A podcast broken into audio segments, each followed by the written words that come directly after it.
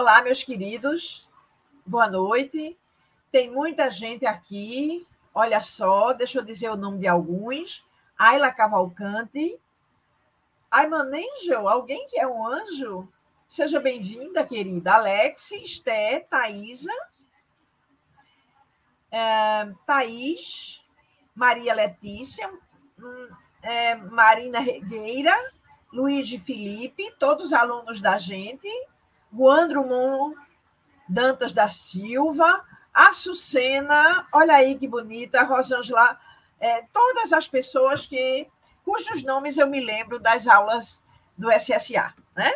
Então estamos aqui na nossa live da cultura do cancelamento, né? Eu acho que é um, um assunto muito em pauta nas nossas vidas. Eu acho que todos nós, de uma forma direta ou de uma forma indireta, a gente já participou desse tipo de fenômeno social, né? Ou indiretamente ou diretamente, não é verdade? Mas provavelmente nós somos testemunhas ou nós já fomos testemunhas de algum cancelamento nas redes sociais, não é? Então, é isso aí é, que a gente vai discutir, não é? Eu, eu queria discutir também uma coisa mais ampla, sabe? Do tipo, se é uma coisa válida, socialmente falando, não é? E para me ajudar na conversa, eu trouxe o meu querido Gael, né? Que foi Olá. meu aluno. Ele foi meu aluno e hoje é meu amigo, é meu colega de trabalho, né? Uma coisa que nunca tinha acontecido comigo, é uma experiência muito legal que eu estou tendo. E e é nesse sentido que eu o chamei, né, porque ele tem uma cabeça ótima, nesse sentido de questionar as não verdades que estão não mais que a sua. estabelecidas como verdades na sociedade. Diga. Não mais que a sua. a minha é também assim. Né? E, e aí eu acho interessante porque, como nós dois tivemos uma formação pela literatura, eu acho que a literatura faz isso, não é? Um narrador, quando está narrando história, ele bota a gente na cabeça de um personagem, depois na cabeça do outro personagem, né? Fora que o livro inteiro a gente está olhando o mundo na perspectiva dele, do autor, não é? Então, a gente faz assim uma academia de percepções diversas, de pontos de vista diversos sobre um determinado assunto, não é? Então, eu acho que existe uma ideia, né?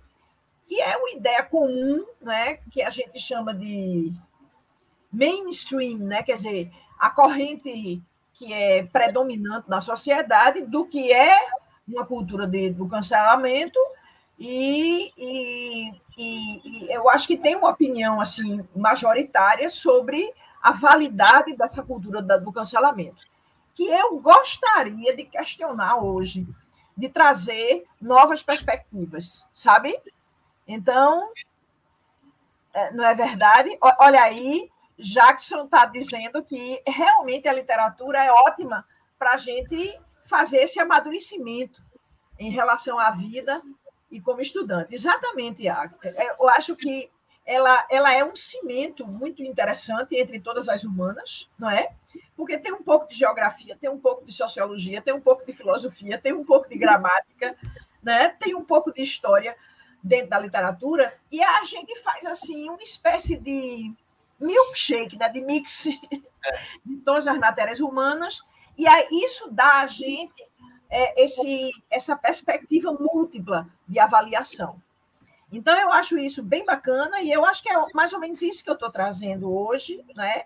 com o auxílio de Gael, claro. Ele, a gente preparou esses slides juntos. Na verdade, eu vou confessar que a gente comeu mais sushi e conversou, obviamente fez slides. Mas, mas um pouquinho que a gente fez de slide, eu acho que a gente é, trouxe para o, o, como se fosse um ponto de partida o slide. Uhum. Certo? Não é isso, Gael? Alguma coisa que você queira dizer? Eu só queria dizer que eu, eu, tô, eu vou ter perfume, né? Infelizmente, a tecnologia ela não é ainda capaz de decodificar. É, como é que se fala? Signos. Só, é, é, é aliás, como é que se é, chama? Signos é, olfativos. Olfativos. Mas eu me perfumei, obviamente, para estar em sua presença e na presença de todos. Banho, tô tão cheirosa. então podemos Embora. falar, né? A primeira coisa que eu queria chamar a atenção de vocês era para essa figura com a qual a, a gente abriu a, a, nossa sequência de slides, não é? Uma coisa meio medieval, né? Um bocado de promotor. Tem uma fala de João Grilo lá na, no, no, Alto da Compadecida que ele não gosta nem de promotor, nem de cachorro. São as duas coisas que eu não gosto. Lá vai, vai ser cancelada pelos defensores. Veja, eu não, eu, não, eu não maltrataria um cachorro de jeito nenhum. Tá entendendo? Mas, mas eu não gosto deles e e nem eles gostam de você, né? Gostam não, eles rosnam para mim. Eles sentem que eu não gosto. Eles são bem. Sim, aí, o, aí quando eu, o, eles rosnam para mim, aí o dono diz assim, sabe? Ele não morde, não. Eu digo, olha, tome cuidado dele, porque ele morde porque ele tem dentes. Eu, de vez em quando, tenho vontade de morder uma pessoa, quanto mais um cachorro que não tem a educação humanística que eu tenho. E que tem uma boca melhor que a nossa, né? Qualquer hora dessa, né? Então, ele não gosta de mim, nem eu dele. Eu acho que ele sente alguma coisa, né? Eu não tenho uma simpatia, não, assim, por um cachorro, sabe? E se ele vier transar com a minha perna, aí é que eu tenho ódio mesmo, tá entendendo? então, é nesse sentido, né? De que eu queria que a gente começasse a pensar numa pessoa tão diminuída, né? É, é tão sem a sua cabeça como uma pessoa está aí é, nesse, nesse lugar, né? É, e um bocado de acusador, um bocado de promotor acusando ele, né? É, aí eu, eu já queria que a gente começasse a pensar aqui. Então, eu vou meio que passar o primeiro slide, tá certo? E esse primeiro slide trouxe três palavrinhas que eu acho que a gente precisa pensar tá certo?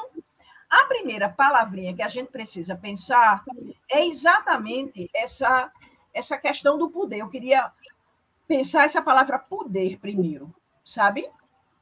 É, eu acho que a gente se apropria de certo poder para poder a gente achar que é um promotor e diminuir alguém a ponto de achar que ele precisa ser humilhado publicamente. Eu acho isso horrível, tá certo? E, e, e aí é, é, exatamente a primeira coisa, é a palavra poder, não é? A segunda palavra, eu queria que você discutisse ela, Gael, que é a palavra justiça, justiça. só que ela está entre aspas, não é? É porque, assim, quando a gente pensa no cancelamento, eu estava é, pesquisando, leio. aliás, é um assunto pelo qual eu tenho bastante interesse e leio muito sobre o assunto. Eu me deparei com um conceito trazido por um psicólogo, o Dunker, é o Christian Dunker. Ele, inclusive, tem um canal no YouTube, depois vocês podem procurar. Ele vai dizer para ele vai pensar a sociedade como um condomínio. Ele vai chamar a lógica do condomínio, algo assim. Ele vai entender que a sociedade brasileira, como muitas outras, é, baseadas na lógica da segregação da, e, da, e, da, e da exclusão é, funcionam como um condomínio. Né? Porque o que, que é um condomínio? É um amontoado de casas muradas. Né? Quer dizer, há uma para quem mora no condomínio, há uma impressão de liberdade, mas sobretudo de segurança, não é? Porque as pessoas que moram no condomínio, elas estão ali fechadas, elas vivem aquela vida que do ponto de vista psicológico, é, psicanalítico, poderia ser chamado de, de uma vida narcisista, uma vida entre os iguais, e que, portanto, estão ali em comunhão. Só que, na verdade, o condomínio, essa lógica do condomínio, essa metáfora, ela fala mais para quem está de fora, né? Quer dizer, o que interessa a gente pensar é quem está de fora, quem são os excluídos do condomínio. Então, quando a gente entende a sociedade brasileira como esse grande condomínio, que colocou, né, que extirpou muitas pessoas, a gente começa a entender quem são os primeiros personagens do cancelamento, do fenômeno do cancelamento, que são justamente os historicamente é, é, eliminados do condomínio, né? aqueles que não tiveram acesso a ele, que são os negros, os pobres, é, é, é mulheres negras especialmente, homossexuais, outras minorias. Né? Então, quando a gente pensa a palavra justiça, e, e, no cancelamento, a gente entende que há inicialmente um propósito, um propósito moral, não por acaso a palavra aparece aí, e uma tentativa de fazer justiça. Só que depois a gente entende que a palavra justiça ela está muito atravessada pela palavra vingança. Né? A palavra justiça é, é uma palavra institucionalizada, que aparece na Constituição, que aparece no direito, que aparece em todas as áreas da sociedade, né? Até mesmo nas relações pessoais. Ah, mas você não foi justo comigo. A gente não utiliza essa, essa, essa expressão.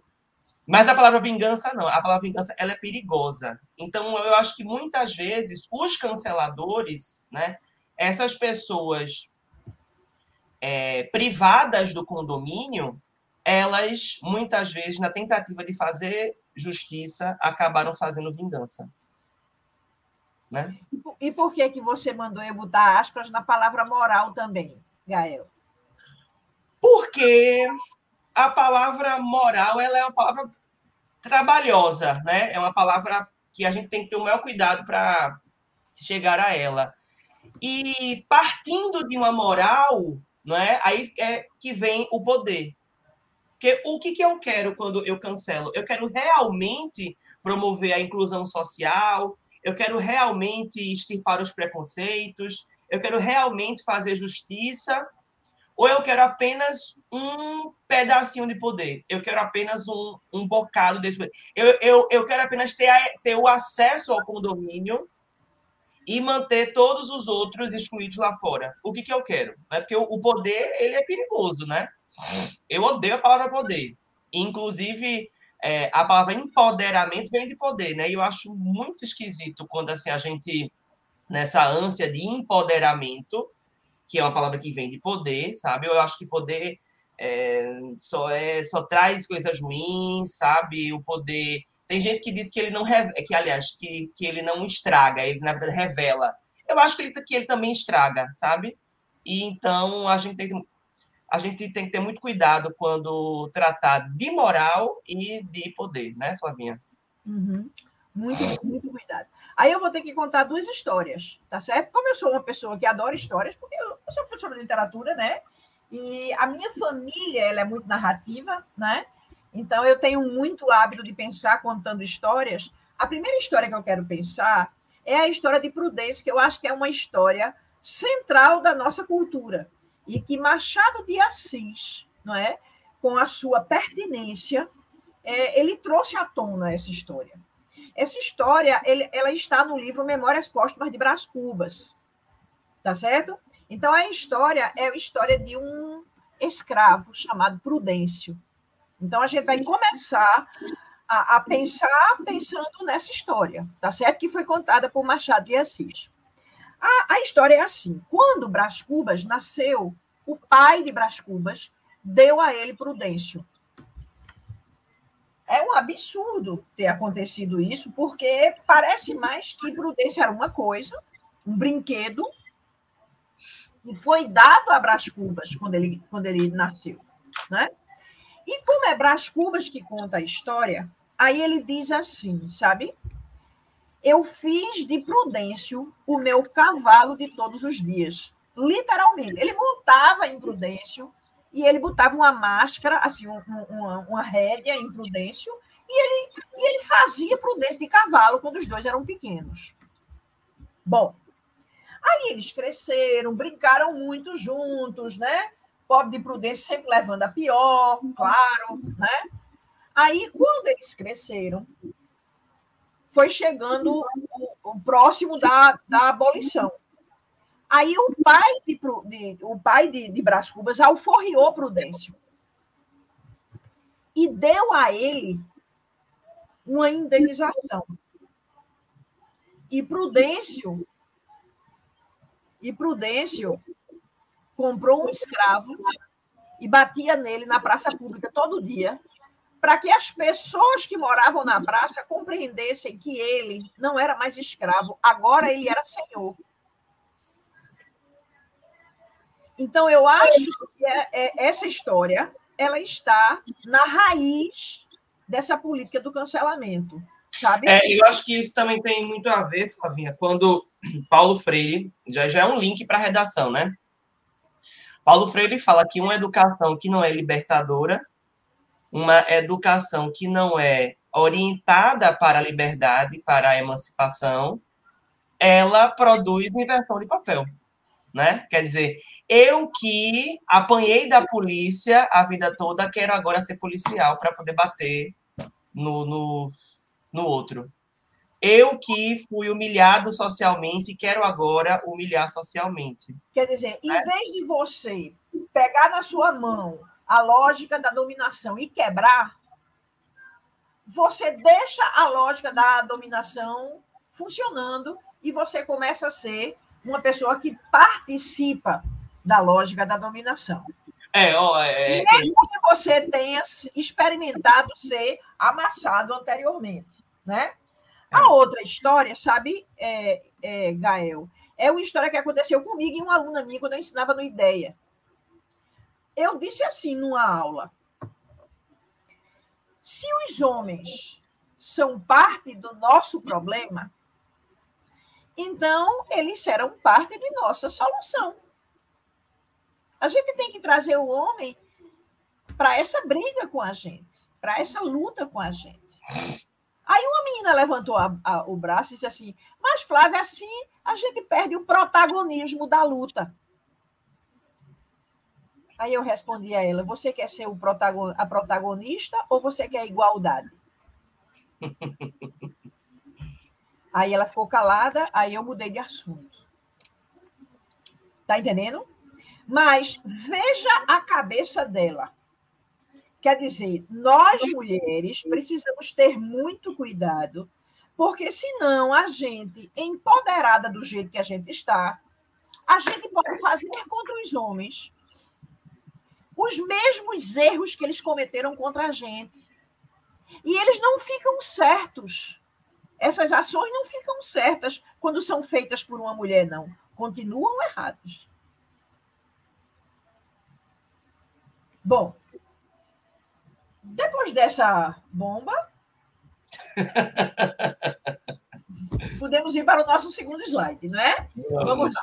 O segundo slide, ele é assim, ó. O que é Basicamente, a cultura do cancelamento consiste numa tentativa, às vezes exitosa, de excluir da influência social pessoas que realizaram comentários inapropriados. Depois, onde começa? No movimento Me Too. E o que precisamos entender de início. Não é? Então, eu vou parar por aqui. Daqui a pouco eu, eu, eu boto o restinho da frase que a gente tem aqui tá certo? Basicamente, a cultura do cancelamento consiste numa tentativa, às vezes exitosa, de excluir da influência social pessoas que realizaram comentários inapropriados, não é?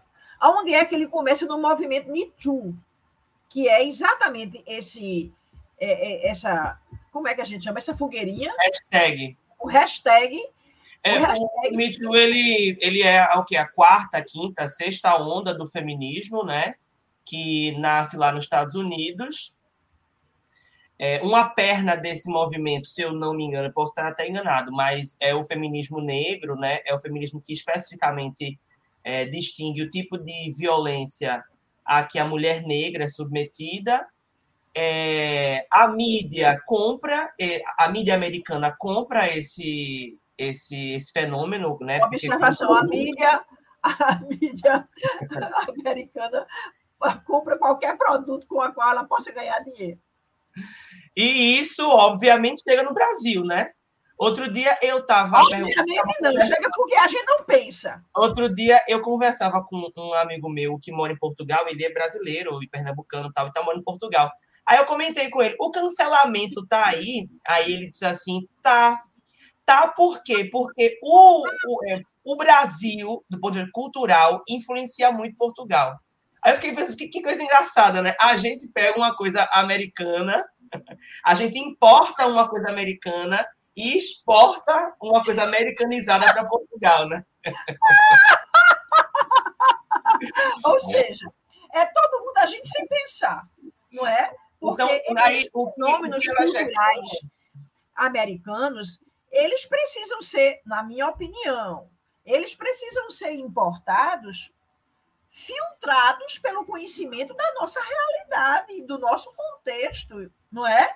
Está entendendo o que, é que eu estou dizendo? Então, a gente precisava fazer o que hoje Valdir Andrade fa faria, né? que é a, a antropofagia. Né?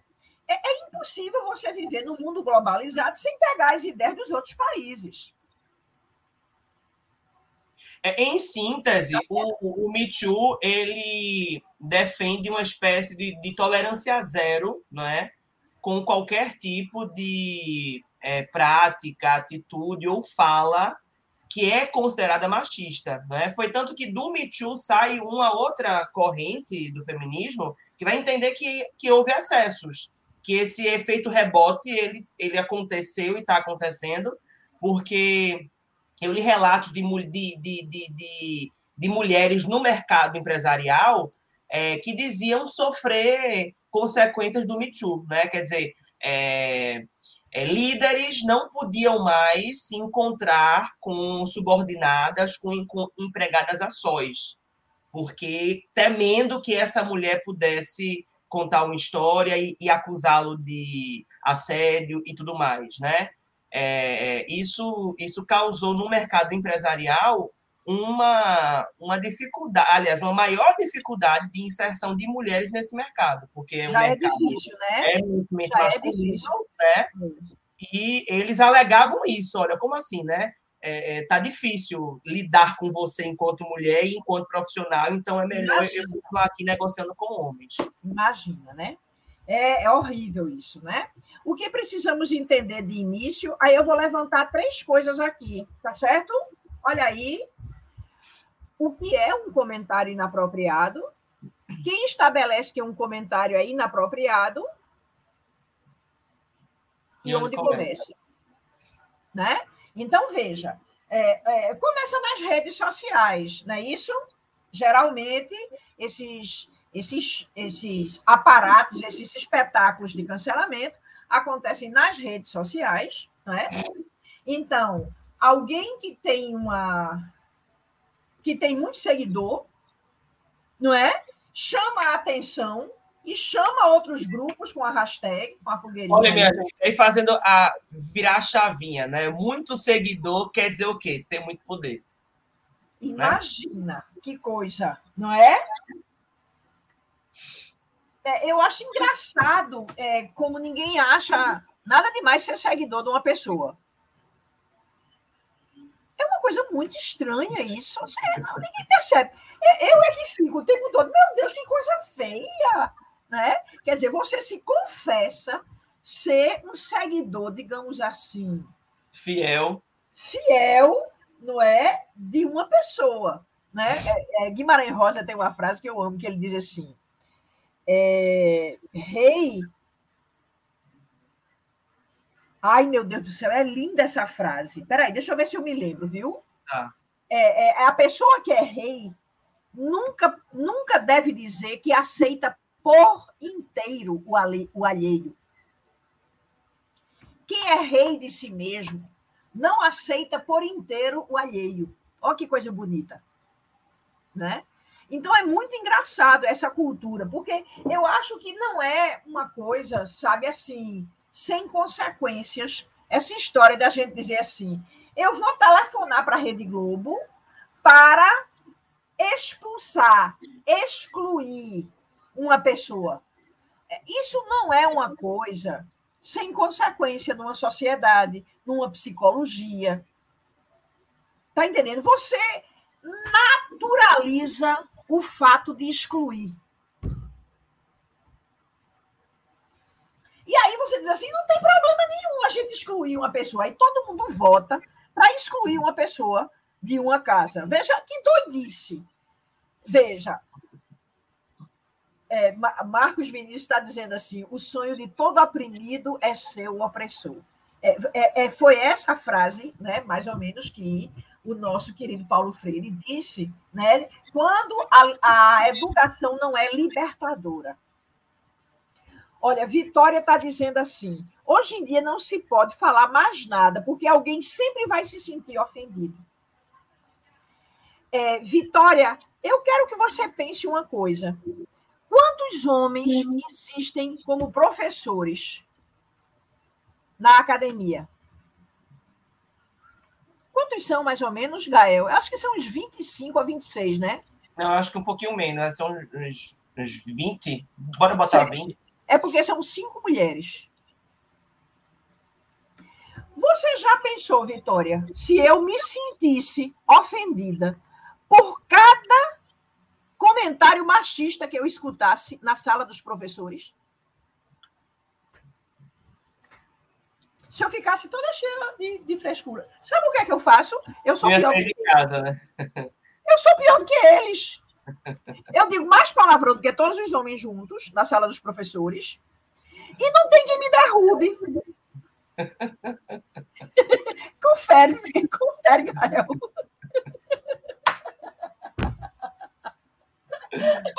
Percebe? A gente não pode ficar fraquinha, não. O mundo é deles e a gente que quis entrar. O Ricardo está aqui rindo. Ricardo Gomes. Aí ele diz: é verdade. É verdade. Ricardinho vai parece uma moça. Meu Deus, ele é muito bem educado. Meu Deus, eu chego a ter um pena às vezes do que eu falo, as doidices. Então, o que eu acho, tem alguém dizendo aqui, eu amo essa mulher. Muito bem, Aline. Então, o que eu acho é assim: o mundo era deles, o mundo profissional. A gente quis entrar. É um mundo com muita testosterona. E a gente tem que pegar um pouquinho da testosterona.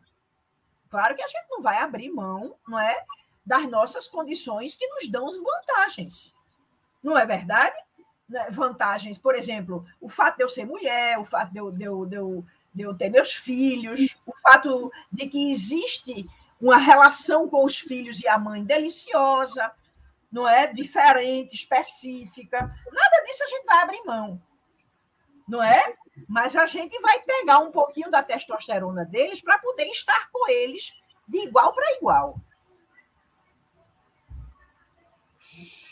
É, aí é, é, começa onde? Começa na, nas redes sociais. Vamos lá, deixa eu ver aqui. Olha, olha. Quem estabelece. Em síntese, o perigo dessa prática reside em uma pretensão obstinada por parte de alguns grupos de serem donos da justiça, do certo e, por conseguinte, da própria verdade, com a finalidade de garantir a aplicação da justiça. Os militantes agem de forma tão implacável na punição que a pessoa cancelada fica sem defesa, sem possibilidade de retratação, ou é obrigada a se desculpar num espetáculo nas redes sociais é, essa obrigação de se desculpar tem muito a ver com a vingança. Oh, Gael, eu acho isso tão feio. Tão tem feio. muito a ver com a, as práticas medievais de é, matar em praça pública, defenestrar em praça pública, colocar na fogueira em praça pública, que, se, que serve, na verdade, de, é, é, de cunho didático. Quer dizer, eu, eu uso o caso de um cancelamento específico, que eu coloco ali na, em destaque, para poder ensinar as outras pessoas como elas devem se portar para que elas não sejam ateadas à fogueira, para que elas não sejam as próximas canceladas. Não tem um, um, um é. efeito didático o nessa, nessa O Wendel está lembrando aqui uma história né? Engraçado, Flavinha, a, a, história do rapaz que veio te pedir desculpa. Eu estava numa oficina consertando meu carro. Uma oficina é um lugar super masculino, né?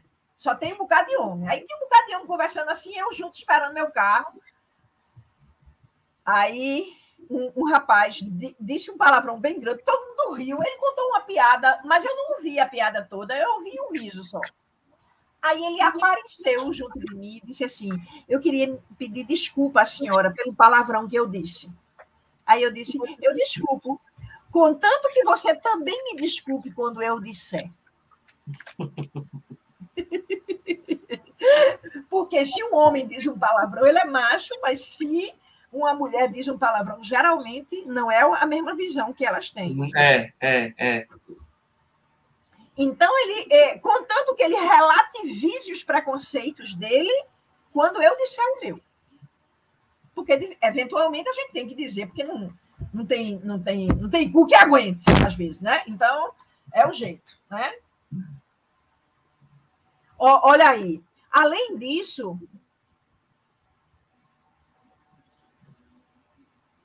Ô, Ana Carolina, é porque às vezes, né? Veja, se a pessoa já, já foi julgada pela justiça, a gente não tem que cancelar ela, não. A justiça já fez o serviço dela. É.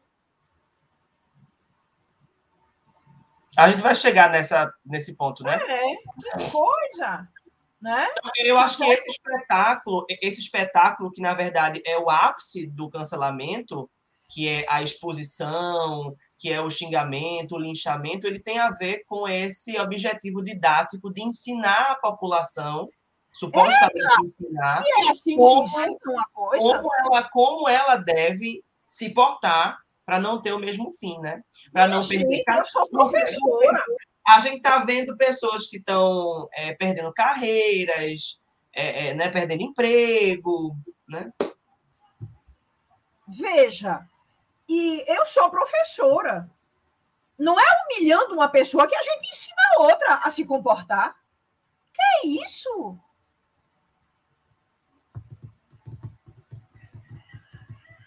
É não, Ana. Ana Luiz está dizendo aqui uma coisa que eu não acho que é. Gael, esse tipo de punição pode estar associada à falta de justiça, daí a população procurou meios para tapar essa negligência. Não é, não? não a justiça ela existe, a, a, os, os, os, instrumentos legais, a gente vai chegar a isso mais, mais ao final, eles existem. E cabe a gente recorrer a eles. E não é. negá-los. Porque quando eu cancelo, eu estou negando que há justiça. É e não estou esperando o tempo da justiça, que às vezes tem que ter um tempo. Uma pessoa não pode ser julgada no calor do crime. Senão o julgamento não vai ser, não vai ser limpo, não vai ser isento. Não é porque quando eu não espero a justiça, eu estou fazendo o quê? Eu estou fazendo justiça com as próprias mãos. Exatamente. Que é uma coisa péssima, né? Que péssima, é porque você não estudou né? justiça. Você não estudou direito. Né? Você não estudou direito. Você está se enxerindo no meio em que você não estudou. Porque agora todo mundo é dono de, toda, de todo o conhecimento do mundo. é medieval, Isis. Exatamente. Olha o que é que Isis está dizendo aqui. Olha o que é que Isis está dizendo aqui. Cancelamento é medieval. Nossa, exatamente, Isis. Foi isso que eu vi em vários artigos sobre o assunto. Bora avançar, Flavinha. Certo. Vamos lá, avançando, né? Avançando, peraí. Lá vamos. Como ela funciona? Pelas redes sociais, por meio de militantes associados né, nas redes sociais, tem a ver com o mecanismo prudêncio, ou a lógica da dominação, o número de seguidores, que tem a ver com a palavra poder, que a gente botou lá no princípio, o conceito de maioria e minoria, ou seja, é uma espécie de vingança da minoria, né? Uhum. É, a pessoa que foi a vítima, ela vitima outra independente da justiça. É uma justiça com as próprias mãos. Né? O mercado epistêmico. É, essa expressão, quem, quem traz é esse cara, o Wilson Gomes, que é um que Flavinha já já vai falar um pouquinho sobre ele. Ele é professor e bastante atuante na, das redes sociais tal. E ele vai E, e, essa, essa ideia do mercado epistêmico tem a ver com a palavra poder, né? Quer dizer, eu cancelo uma pessoa que tem mais seguidores para poder conseguir os seguidores dela, ou seja, para conseguir mais poder. E uma dessas, é, e um dos interesses que movem os militantes, que mobilizam os canceladores, é o famoso mercado epistêmico, que é o mercado acadêmico, o mercado do conhecimento, o mercado de palestras, de publicações, de livros. Então, à medida que eu cancelo e, portanto, ganho poder, ganho visibilidade, ganho destaque nas redes, eu vou ser convidado para palestras, feiras, lives. Eu vou ganhar o quê? Capital. É um capital, como diz Bourdieu, que não é só financeiro, mas também cultural, né? Então, na verdade, nessa cultura do cancelamento tem interesses disfarçados. É por isso, sabe, que eu não gosto muito dessa história de dizer que o cancelamento foi certo. Porque, na verdade, ele, todo ele é errado. Mas quem faz o cancelamento não percebe isso. É como eu dizer assim, né? É, essa morte foi certa, né? É. Porque, na verdade, é uma coisa simbólica, mas é mais ou menos uma agressão ou uma morte que você pretende daquela pessoa. É. Não é? Uma pessoa pode até se matar, já aconteceu, né? Ameaças à ordem democrática, que deve garantir a livre circulação de, de ideias. Não é? Essa então, coisa, verdade, é o que é que a gente quer? A gente quer uma sociedade onde livremente as ideias circulem. É, e tem também uma coisa que é, é, essa, esse impedimento da circulação de ideias não tem a ver apenas com a negação de algumas ideias. Ah, você não pode falar isso. É, você Deus, deve falar, é, você deve falar de uma forma específica. Né? Né? Não, é, Olha, dizer, não é necessariamente a negação de uma ideia, é mais a forma como você deve falar. E isso também é uma forma de censura, né? que é, ameaça é, a liberdade de. Também de... acho. O Tribunal das Redes costuma fazer seleção bem, seleções bem rígidas, baseadas no que o mesmo considera certo ou errado. E ele é dono do que é certo e o que é errado, é? Essa pessoa que tem muito seguidor é, é dono do que é certo e do que é errado? Pois eu desconfio do certo e do errado dele. Hoje em dia, qualquer comentário visto como errado é motivo de massacre. Exatamente, João. Veja, outro, olha o outro diz aqui. Mesmo que prove, muitos escolhem uma versão e acreditam cegamente nela. Exatamente. Exatamente, exatamente. Tá vendo? Aí alguém diz assim: e quais os motivos, quais são os meios de justiça na internet? Os meios de justiça da internet? Uhum. Os é, meios são, oficiais são ou meios, não oficiais? São os mesmos. O, os oficiais. Seria a justiça, é. Existe hoje em dia é, delegacia online, existe hoje em dia é, canais de acesso à, à, justiça, ao Ministério Público, todos online.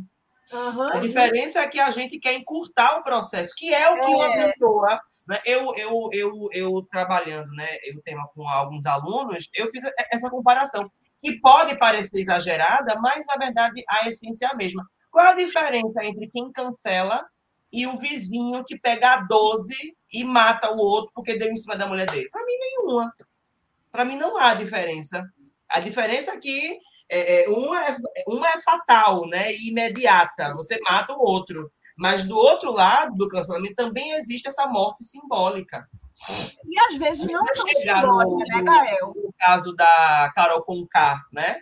A gente é, vai, vai trazer o caso dela. O que eu acho é que, às vezes, não é tão inocente, não, o cancelamento, porque a pessoa perde o emprego, fica sem empregabilidade depois. Quer dizer, ela vai viver de quê? Depois disso. E, e, uhum. quem fez o, e quem fez o cancelamento? Foi um juiz que estudou para isso, que fez concurso para isso. Minha gente, isso é muito perigoso. Tá certo? Ó, existe um grande peso na mídia, olha só, que se baseia no número de curtidas e seguidores. Para muitos, perfeito e correto é aquele que possui um grande número de fãs. Pelo amor de Deus, né? É, eu, eu queria falar depois dessa questão da, da, da perfeição e da correção, sabe? Que eu acho certo, interessante certo. também, né? É, é porque eu, eu tenho uma ideia horrível sobre isso. Eu queria falar também. Veja, tá vendo? A avidez pela simplificação é uma mania que a gente tem hoje. É esse encurtamento, né? É, é. é encurtamento. A dificuldade de entender as complexidades que estão em curso quando se fala de liberdade de expressão e a autopurificação. Olha aí a palavra, né? Essa, essa, essa palavra aqui que eu queria falar. É assim, né? A pessoa estabelece que ela é toda boazinha e toda perfeitinha. É uma espécie de autoeleição de que é ela que é dona da verdade e, e da justiça e da moral. Então, é um ato de autopurificação, que parece, na minha cabeça, sabe o quê? Nazismo. Por que o nazismo não fazia isso, o nazista? O nazista fazia, sabe como? A raça pura é a branca, é a minha. Então, eu posso matar quem é judeu, quem é cigano, quem é gay, quem é católico. Ou não? Exatamente. Então, eu vou colocar junto dessa palavra autopurificação a palavra nazismo.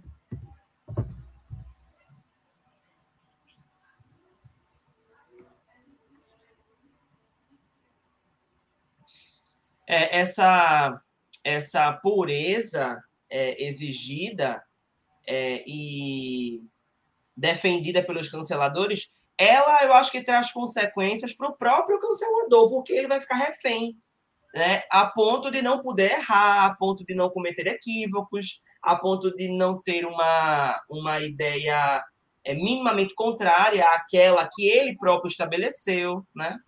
Então faz mal para todo mundo essa, essa ideia de limpeza, de pureza, de correção e de perfeição, sabe? Eu também acho. Eu, inclusive, há muito tempo que eu falava disso, porque eu não tinha essa palavra autopurificação. Eu dando aula um dia, eu disse uma coisa. Gael, levei um carão de Gael quando eu saí da aula. É, é, eu, eu não vou dizer com a palavra que eu disse, não. Eu vou dizer com a palavra melhorzinha. Eu disse assim: fica todo mundo dizendo que o outro tem o fiofó sujo. Mas que me conste Todo mundo. Todo mundo tem fiofó, fiofó sujo. Entendeu? Eu disse com a outra palavra que é bem feia e levei um carão de Gael quando eu saí da aula, porque inclusive ficou gravada lá na, na academia. Eu sou péssima. Lá vai. Né? Wilson Gomes, que nasceu em 1963, é professor de teoria da comunicação na Universidade Federal da Bahia pesquisador e orientador no programa de pós-graduação em Comunicação e Cultura Contemporâneas daquela universidade. É graduado, mestre e doutor em filosofia e graduado em teologia. Desde 1989, ensina, pesquisa e orienta na área de comunicação, nas especialidades de comunicação e política e democracia digital. Veja como ele tem, digamos assim, um know-how know para poder falar do assunto, né? É autor de Transformações da Política na Era da Comunicação de Massas, de Jornalismo, Fatos e Interesses, e coautor com Rosilei Maia, de Comunicação e Democracia, Problemas e Perspectivas. E a próxima pessoa da qual a gente vai falar é Lilian Schwartz, é uma historiadora e antropóloga brasileira, é doutora em antropologia social pela Universidade de São Paulo e atualmente é professora titular da Faculdade de Filosofia, Letras e Ciências Humanas na mesma universidade. É autora de importantes obras, entre elas Raça e Diversidade. Então, a gente vai né, estudar um caso que foi o caso Lilian Schwartz. Como é que foi o caso? O caso foi assim. Ela, ela escreveu uma resenha sobre um filme de uma cantora americana. americana. Exatamente. Como era? Como é o nome dela? Beyoncé. Beyoncé, exatamente. E ela não gostou do filme e ela fez a resenha inteirinha. E ela escreveu uma frase que uma pessoa negra daqui do Brasil não gostou. Mas para que ela foi falar isso? Para que ela foi escrever essa frase? Deu a maior. Agora, o que eu quero que vocês compreendam é que cancelar Flávia Suassuna é zero do ponto de vista das redes sociais. Porque, inclusive, eu nem estou na rede, eu não vou saber, não estou né? não nem aí, nem vou chegar. Mas cancelar Lilian Schwartz, aí deu uma visibilidade ao cancelador maravilhosa. É, e também é? porque tem uma coisa que eu acho que é a mais importante para a gente entender esse mecanismo né, do cancelamento, é entender que, além daquelas, daquela noção de poder moral e justiça barra vingança que está ali na essência, tem uma outra, né, que é, é, a identificação. Que é assim, eu, eu, eu posso criar aqui como tenho, né, e vocês comigo, uma identificação.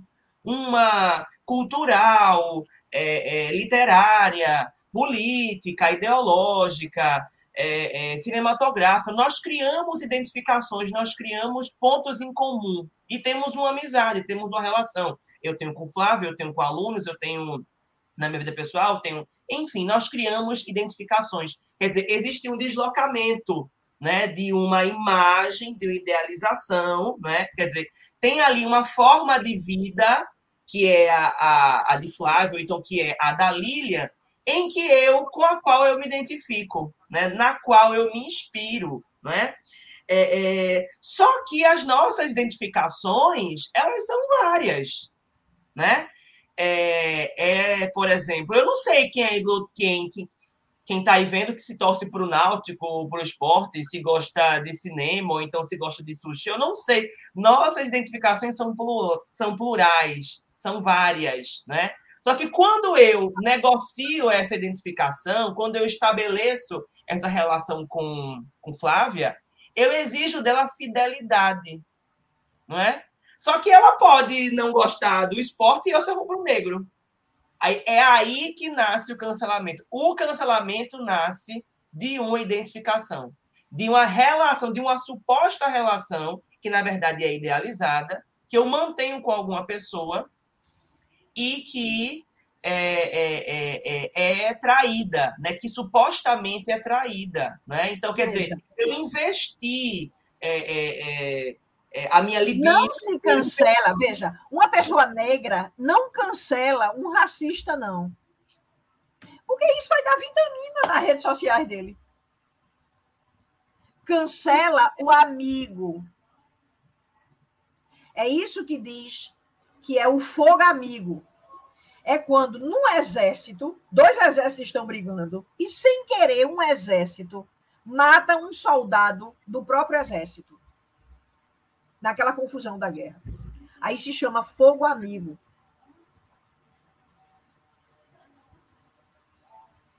Exatamente, Coimbra. Olha aí, Coimbra está dizendo. O perigo da identificação, principalmente na internet, é que o indivíduo só terá contato com opiniões muito parecidas com as dele. Então, é exatamente isso, porque as redes, o tal do algoritmo, ele propicia o cancelamento, porque ele está botando os iguais. Ele está é. botando os torcedores do Náutico com outros torcedores do Náutico. Ele está botando os veganos para conversar com os veganos ele está botando o clube de leitura para conversar com o clube de leitura, entendeu? Então, é, é, são, são dessas ilhas que eu poderia chamar uhum. de narcisistas. Que, que é, alimentam o cancelamento, porque eu vou cancelar justamente alguém da minha bolha. Porque eu vou exigir dela fidelidade, mas as pessoas têm mas, mas, identificações variadas. É, uma pessoa que pensa exatamente igual a mim, isso não existe, na verdade. Dizer, ela, ela já existe, que é você, né? não precisa existir, se já existe. Não é? Você está entendendo? Então, é, isso não existe. Uma pessoa que pensa, que tem exatamente as suas ideias, todas, Quer dizer, a pessoa escreve duas páginas e porque ela disse uma frase que você não discute, você escracha ela socialmente, porque ela disse uma frase que você não gostou. Uhum. Uhum. Não é? É bem interessante a gente entender essa, essa, essa lógica, porque quando os, os é, lideranças negras né, é, vão cancelar alguém que supostamente deu uma fala racista, elas vão cancelar esse cara que até então era um cara simpatizante da causa. A militância não está preocupada em cancelar os verdadeiramente racistas, porque esses não interessam. Esses não vão é, surtir efeito no meu objetivo educativo, porque eles já são naturalmente racistas, né?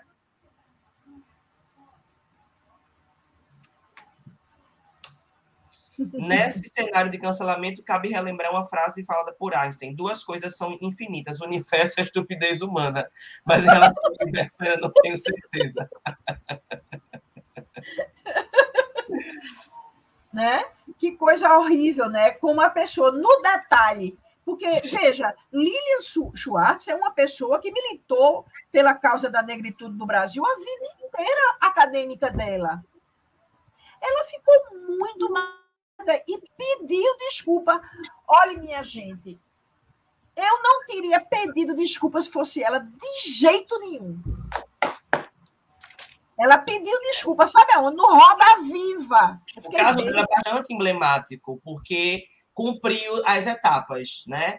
Houve o, o, a, a, ela publica o texto, né? Aí vem os fiscais, vem a militância, não é? Começa a expô-la, começa a violentá-la, começa a cancelá-la e em seguida ela publicamente pede perdão, ela se ajoelha, sabe? Essa essa essa coisa eu, eu acho muito doentia, né? Exigir que a pessoa peça perdão e se, né, e se ajoelhe publicamente. Uhum. Né? Ô, eu acho que a moral, na verdade, acho que o, o, o, a, esse caldo todo leva a gente a entender que a militância negra perde quando cancela. Não é, não é só ela que perde, porque assim, ela pode perder seguidores, ela pode perder convites para lives, ela pode perder alguma. Mas ela, ela tem a carreira dela.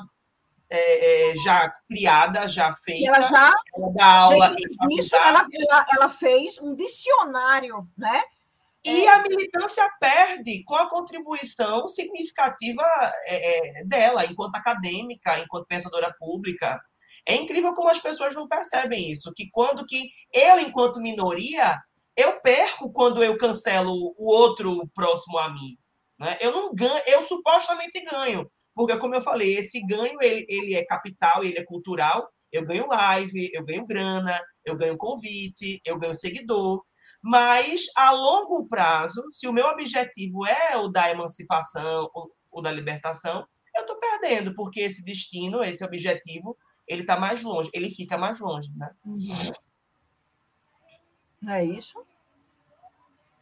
Tá certo? Então, é, é, eu acho que é, é, mais ou menos a mesma coisa daquele livro que eu, eu discuti ontem lá em, em História, sabe, Gael? É assim, o inglês fez é, é, veja, achava que ia curar a barbárie dos africanos e, na verdade, a barbárie pegou nele. É o coração das trevas, né? né? Tá entendendo o que é que eu estou dizendo? Você termina se essa cultura ela termina se voltando contra você. É. Né?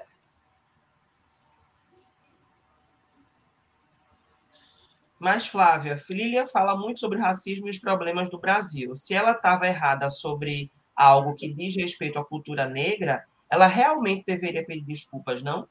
É, é, eu, Júlia, eu vou lhe responder uma coisa, tá certo? É, é na verdade, ela botou a opinião dela. É, é, eu, vou, eu vou pegar o link e vou dar aqui para vocês depois lerem, sabe? É uma crítica que eu poderia chamar de técnica. Ela faz uma comparação do filme que Beyoncé lança com o Rei Leão, que, por sua vez, tem relação com Hamlet. Né? A, a estrutura narrativa das três peças são parecidas.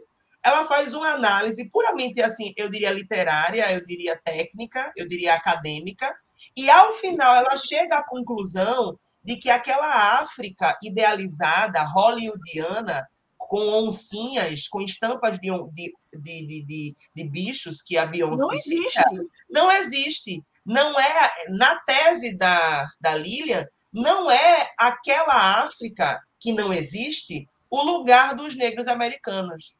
Ela foi racista ao dizer isso? Não me parece. Mas os racistas usaram o argumento como se ela tivesse dito aos, aos, aos negros americanos qual era o caminho que eles deviam seguir. Ela não disse isso. Ela não disse isso.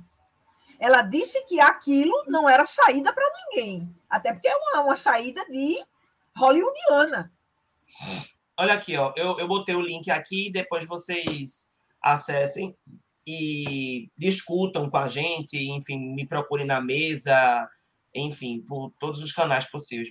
Pode é? embora voltar, que está acabando o nosso tempo. E é. Tem ainda mais um caso para a gente falar, que é o caso. Tem mais um caso, né?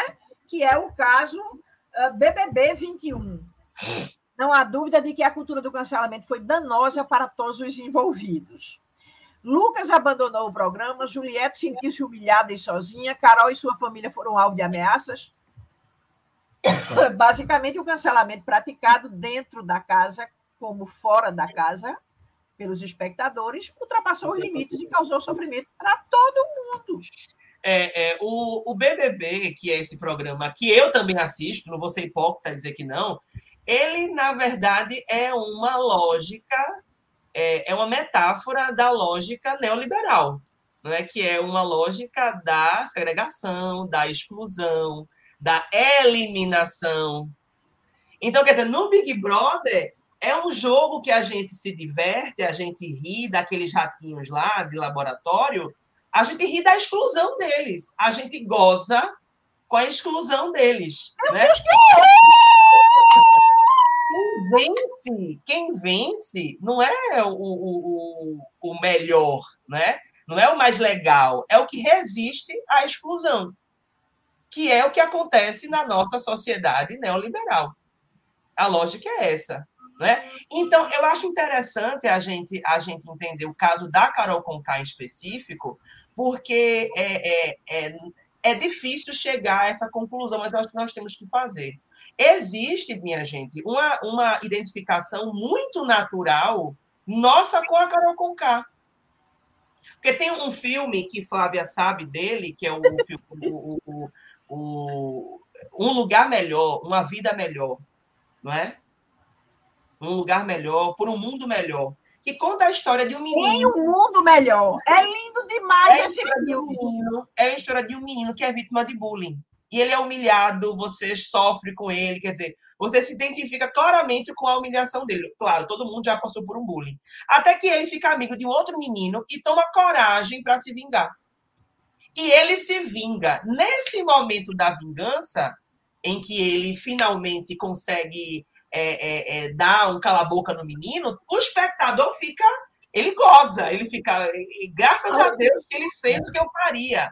Só que depois a violência do bulinado é muito grande.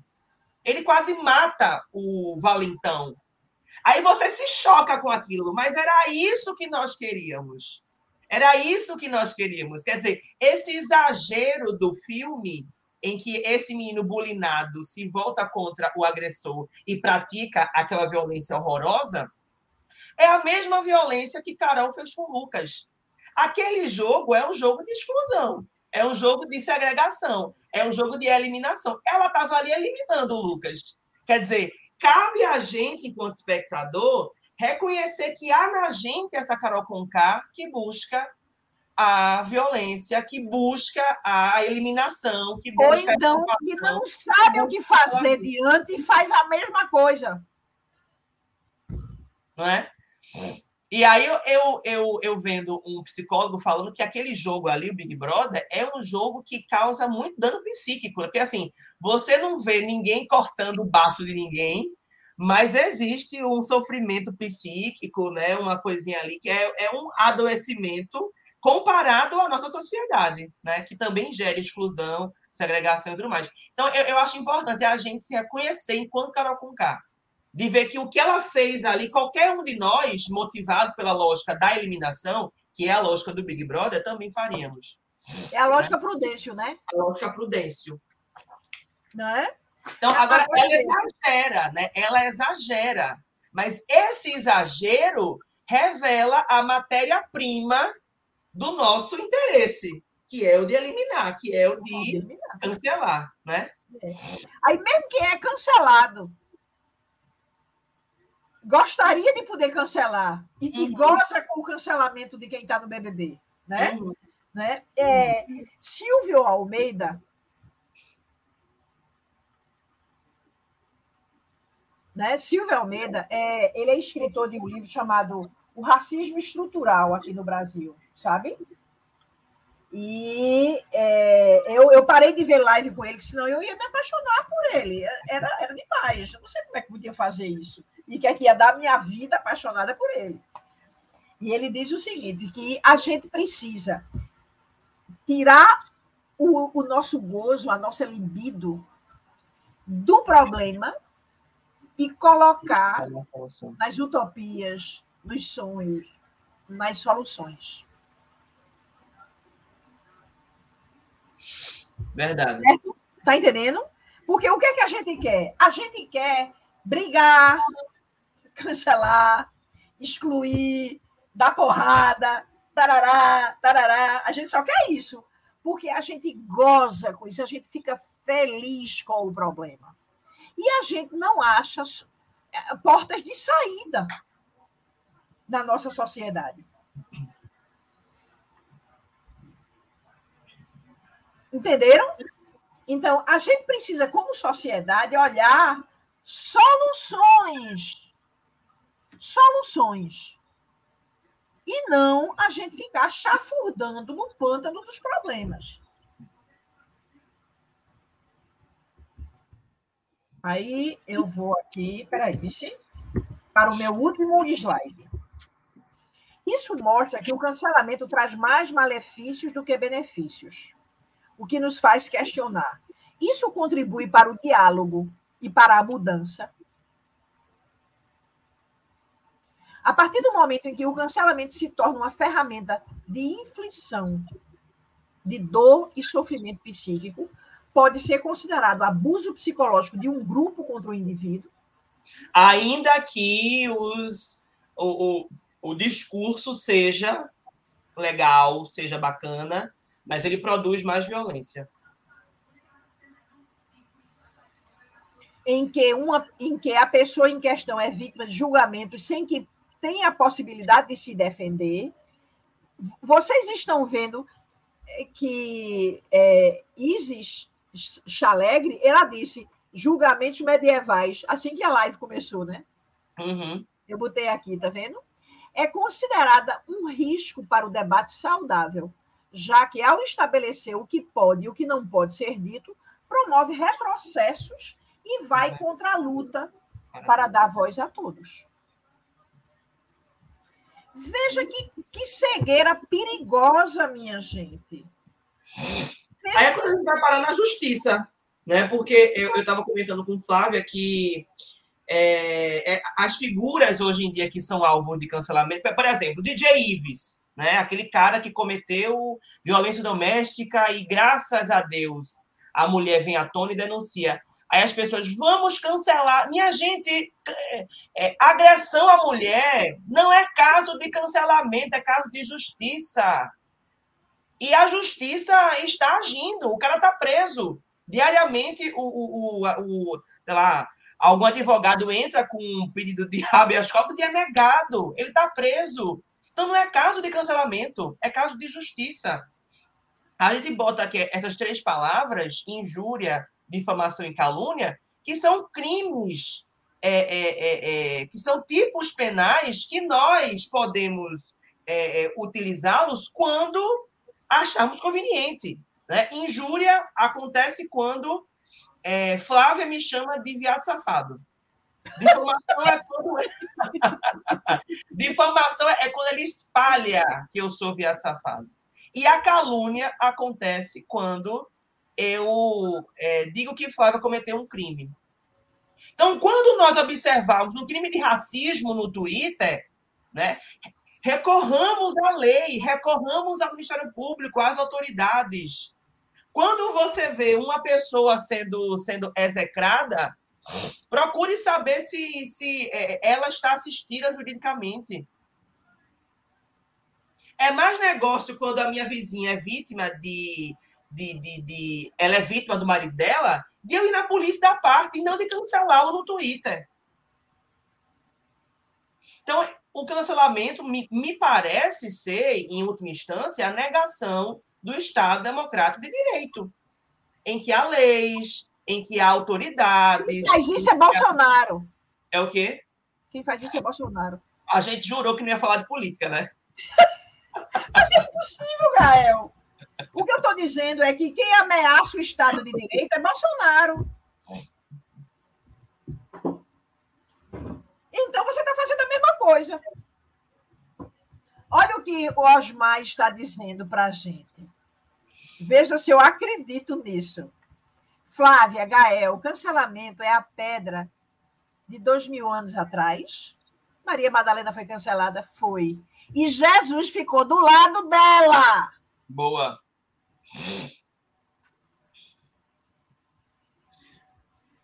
Boa. Metáfora melhor não há. Eu acho que essa live devia ter sido feita também com Osmar. ah, Flavinha, bora para as despedidas, que o tempo já estourou e os meninos Exatamente. têm outras coisas para fazer. Veja, é, essa história de não se meter em polêmica é, é um engano que a gente acha que pode acontecer. Porque a nossa linguagem ela é atravessada por questões políticas, sociais, de gênero, de classe social. Você, é, é impossível você falar passando tudo que você fala pela água sanitária. Uma linguagem que não afeta ninguém não é linguagem. Eita, estão dizendo aqui que a gente vai ser cancelado.